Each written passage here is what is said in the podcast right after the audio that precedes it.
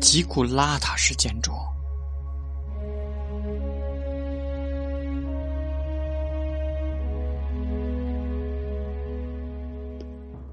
自公元前四千年中期，美索不达米亚就有了庙宇，它们都是小型的泥砖结构，盖在一个平台上，以显示其重要性。但这些庙宇并非为了公众的膜拜而建立，而是只有祭司或者身兼祭祀的国王才得以进入。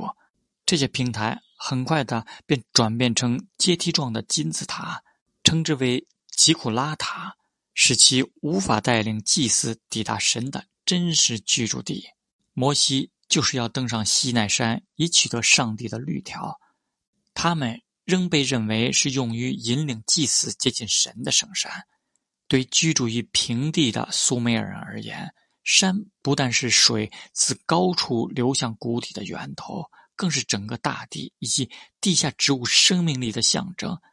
苏美尔人称他们的母神为。宁胡萨意为山的女子，所以日后由圣经传播至西方的世界有关山的概念，可能就是源自于美索不达米亚南部。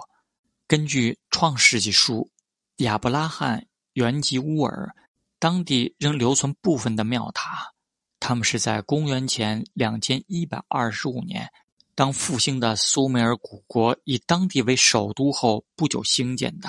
其地基为长方形，四个角正对着东南西北，墙面越高越向内倾。